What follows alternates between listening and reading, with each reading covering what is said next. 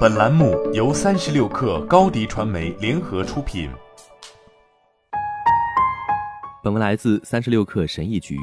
管理谷歌生产力项目的劳拉·梅马丁曾说：“掌握一些可以依靠的核心生产力技能，对管理生活十分重要。”我曾就职于谷歌公司，在与谷歌员工共事中学到的一件事是，生产力是一种可以磨练的技能。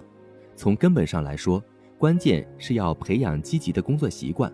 无论你是一位经验丰富的企业高管，还是刚刚开始职业生涯的新手小白，都能全年保持这种习惯。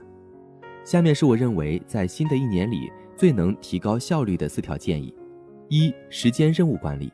当面对一项庞大、困难或耗时的任务时，我们经常容易陷入拖延的恶性循环。正面面对这些任务似乎太让人打退堂鼓，会引发焦虑情绪。所以，我们总是习惯于先去解决其他不那么紧迫的事情，而把那些困难、庞大且耗时耗精力多的任务推迟到最后才做。随着截止日期的临近，会让我们变得更加焦虑，进一步加剧了拖延症。除了无法在 deadline 时间节点完成任务以外，拖延还会让我们无法有效地利用时间，这就是为拖延而付出代价。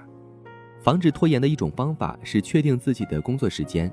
及一天当中工作最有效率的时间段，并为这段时间合理安排需要创造力且困难的重要任务。二、提前做好计划。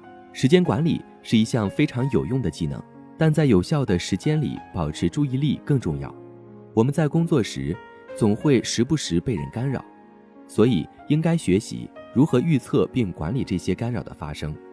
这里有一些小技巧可以帮助我们集中注意力，比如。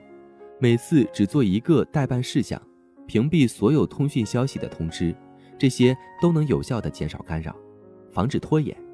此外，还建议你要在前一天晚上写下待办事项清单。三、优化待办事项清单。这听起来可能很简单，但是待办事项清单是让事情具有条理性的最好方法之一。当制定待办事项清单时，你应该把它当做一个地图来指导你的一天。但是，普通的待办事项清单的问题在于，它并没有显示出一项任务的紧急性和重要性。然而，优化待办事项清单，让它不再只是一堆需要完成的事情，这样会对效率和心理健康产生意想不到的效果。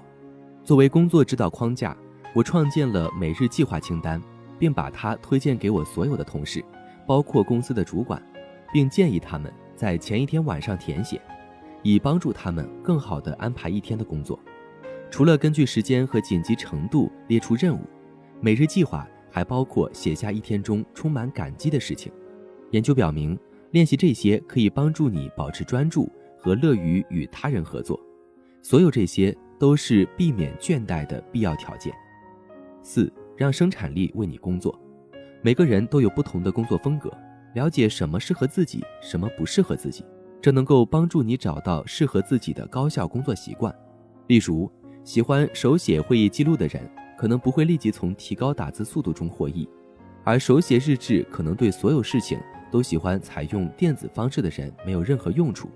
花点时间回顾一下，你能在哪些项目上提高效率？你是如何做的？是如何实现目标的？